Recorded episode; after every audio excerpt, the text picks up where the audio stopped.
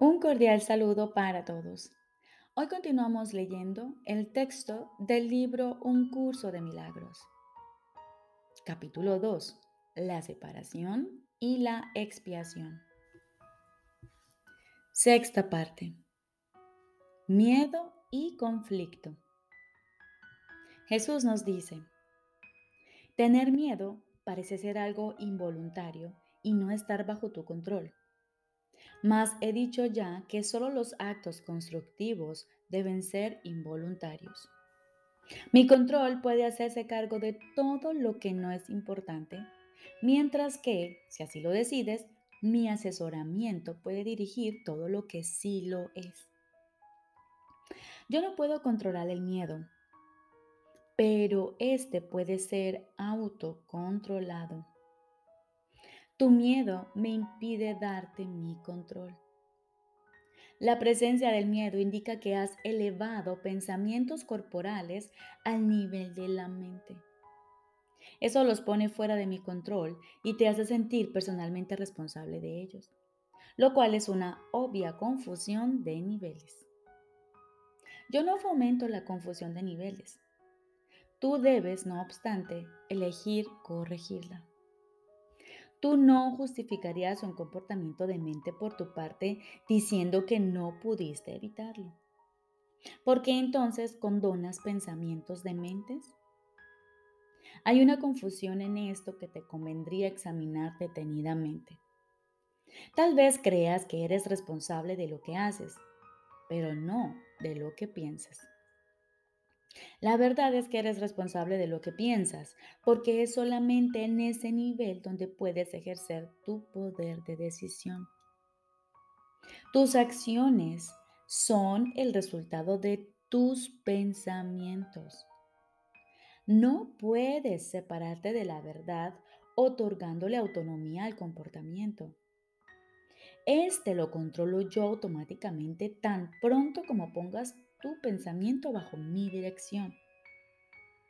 Siempre que tienes miedo de, siempre que tienes miedo, es señal inequívoca de que le has permitido a tu mente crear falsamente y de que no me has permitido guiarla.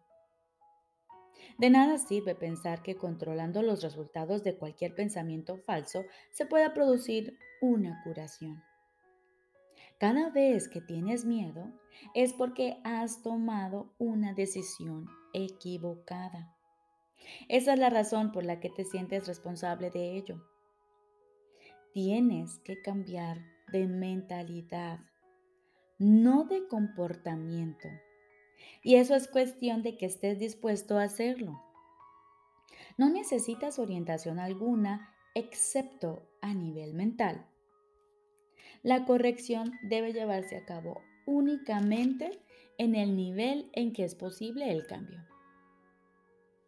El cambio no tiene ningún sentido en el nivel de los síntomas donde no puede producir resultados. Deshacer el miedo es tu responsabilidad. Cuando pides que se te libere del miedo, estás implicando que no lo es.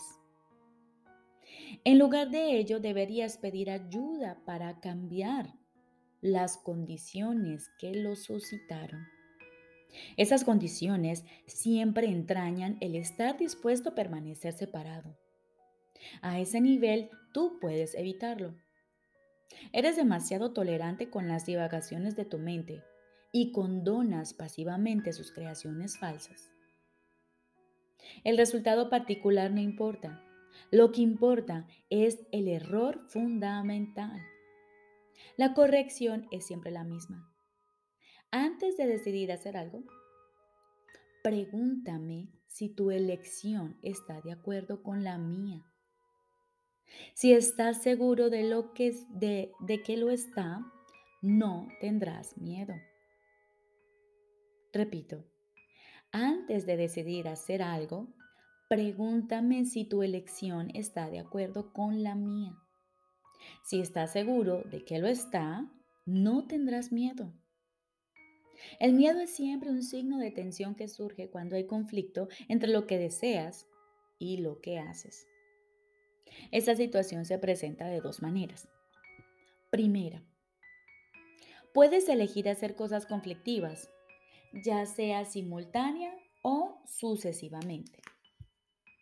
Esto da lugar a un comportamiento conflictivo, lo cual te resulta intolerable porque la parte de la mente que quiere hacer otra cosa se enfurece. Segunda, puedes comportarte de acuerdo a cómo crees que debes, más sin querer hacerlo realmente. Esto da lugar a un comportamiento congruente, pero conlleva gran tensión. En ambos casos, la mente y el comportamiento están en desacuerdo, lo cual da lugar a una situación en la que estás haciendo algo que realmente no quieres hacer. Esto suscita una sensación de coerción que normalmente produce furia y es muy probable que también dé lugar a proyecciones. Siempre que tienes miedo es porque aún estás indeciso. Tu mente se encuentra, por lo tanto, dividida y tu comportamiento inevitablemente se vuelve errático. La corrección a nivel de comportamiento puede cambiar el error del primer tipo al segundo, mas no elimina el miedo. Es imposible, perdón, es posible alcanzar un estado en el que dejas que yo guíe tu mente sin ningún esfuerzo consciente por tu parte. Mas ello requiere un grado de buena voluntad que tú aún no posees. El Espíritu Santo no puede pedirte que hagas más de lo que estás dispuesto a hacer. La fuerza para hacer lo que Él te pide procede de una firme resolución por tu parte. Hacer la voluntad de Dios no produce ninguna tensión una vez que reconoces que su voluntad es también la tuya. La lección en este caso es muy sencilla, aunque muy fácil de pasar por alto. Voy por lo tanto a repetirla y te exhorto a que escuches atentamente. Solo tu mente puede producir miedo. Hace eso cada vez que está en conflicto con respecto a lo que quiere lo cual inevitablemente produce tensión, ya que existen discrepancias entre lo que quiere y lo que hace al respecto. Eso solo puede corregirse aceptando un objetivo unificado. El primer paso correctivo para deshacer el error es darse cuenta, antes que nada, de que todo conflicto es siempre una expresión de miedo. Dite a ti mismo que de alguna manera tienes que haber decidido no amar, ya que de otro modo el miedo no habría podido hacer presa en ti. A partir de ahí, todo el proceso correctivo se reduce a una serie de pasos pragmáticos dentro del proceso más amplio de aceptar que la expiación es el remedio. Estos pasos pueden resumirse de la siguiente forma. Reconoce en primer lugar que lo que estás experimentando es miedo. El miedo procede de una falta de amor. El único remedio para la falta de amor es el amor perfecto. El amor perfecto es la expiación. He subrayado que el milagro la expresión de la expiación es siempre un gesto de respeto del que es digno para con otro que también es digno. El reconocimiento de esa dignidad lo restablece la expiación. Resulta obvio, por lo tanto, que cuando tienes miedo, te has colocado a ti mismo en una posición en la que necesitas la expiación. Has actuado sin amor al haber elegido sin amor. Esta es precisamente la situación para la que se instituyó la expiación. La necesidad del remedio inspiró su establecimiento. Mientras te limites a reconocer únicamente la necesidad del remedio, seguirás teniendo miedo. Sin embargo, tan pronto como aceptes el remedio, habrás deshecho el miedo. Así es como tiene lugar la verdadera curación. Todo el mundo experimenta miedo. Sin embargo, no se requeriría más que una pequeña dosis de recto pensar para que uno pudiese darse cuenta de por qué se produce. Son muy pocos los que aprecian el verdadero poder de la mente y nadie permanece totalmente consciente de él todo el tiempo. No obstante, si esperas liberarte del miedo, hay algunas cosas que debes comprender y comprender plenamente. La mente es muy poderosa y jamás pierde su fuerza creativa. Nunca duerme. Está creando continuamente. Es difícil reconocer la oleada de poder que resulta de la combinación de pensamiento y creencia, la cual puede literalmente mover montañas. A primera vista, Parece arrogante creer que posees tal poder, mas no es esa la verdadera razón de que no lo creas. Prefieres creer que tus pensamientos no pueden ejercer ninguna influencia real porque de hecho tienes miedo de ellos. Eso puede mitigar la conciencia de culpabilidad, pero a costa de percibir a la mente como impotente. Si crees que lo que piensas no tiene ningún efecto, puede que dejes de tenerle miedo, pero es bastante improbable que le tengas respeto.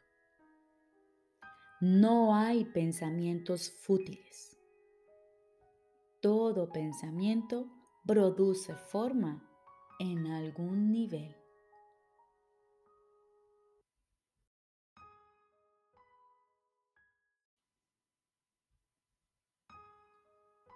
Ahora continuamos con el libro de ejercicios. Lección número 15. Mis pensamientos son imágenes que yo mismo he fabricado. Mis pensamientos son imágenes que yo mismo he fabricado. No reconoces que los pensamientos que piensas, que piensas, no son nada debido a que aparecen como imágenes Piensas que los piensas y por eso piensas que los ves. Así es como se forjó tu manera de ver. Esta es la función que le has atribuido a los ojos del cuerpo. Eso no es ver.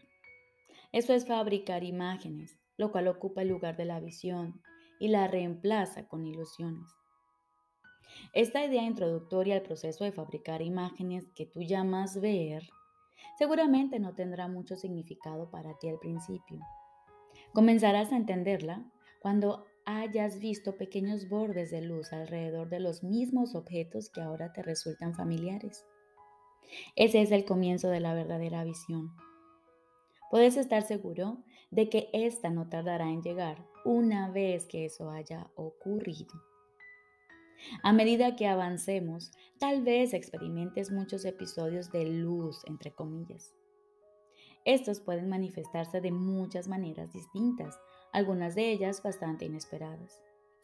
No tengas miedo de ellos. Son la señal de que por fin estás abriendo los ojos. No seguirán ocurriendo, pues simbolizan, meramente la percepción verdadera y no guardan relación alguna con el conocimiento. Esos ejercicios no han de revelarte el conocimiento, pero allanarán el camino que conduce a él. Al practicar con la idea de hoy, mis pensamientos son imágenes que yo mismo he fabricado, repítela primero para tus adentros. Y luego aplícala a cualquier cosa que veas a tu alrededor usando el nombre del objeto en cuestión y dejando descansar tu mirada sobre él mientras dices, por ejemplo, esta o este es una imagen que yo mismo he fabricado. O ese o eso que veo allí es una imagen que yo mismo he fabricado. No es necesario incluir un gran número de objetos específicos al aplicar la idea de hoy, pero sí es necesario que continúes mirando cada objeto mientras repite la idea, repites la idea para tus adentros. La idea debe repetirse muy lentamente en cada caso. Esto que veo es una imagen que yo mismo he fabricado. Si bien es obvio que no podrás aplicar la idea a un gran número de objetos durante el minuto más o menos de práctica que se recomienda, trata de seleccionarlos tan al azar como sea posible. Si te empiezas a sentir incómodo, menos de un minuto será suficiente. No lleves a cabo más de tres sesiones de práctica con la idea de hoy a no ser que te sientas completamente a gusto con ella. Pero no hagas más de cuatro. Puedes, no obstante, aplicar la idea durante el transcurso del día según dicte la necesidad.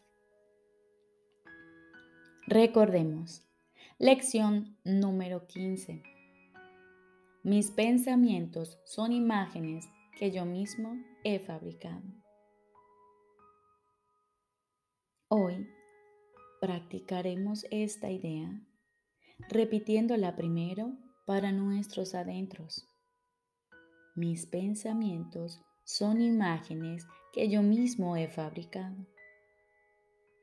Luego la aplicamos a cualquier cosa que veamos a nuestro alrededor podremos decir esto, esta, eso o eso, esa cosa que yo veo, es una imagen que yo mismo he fabricado. Es importante llevar a cabo más o menos unas tres sesiones de práctica en el día de hoy, no más de un minuto. Si te sientes a gusto, puedes hacer hasta cuatro veces. Te deseo un feliz y maravilloso día.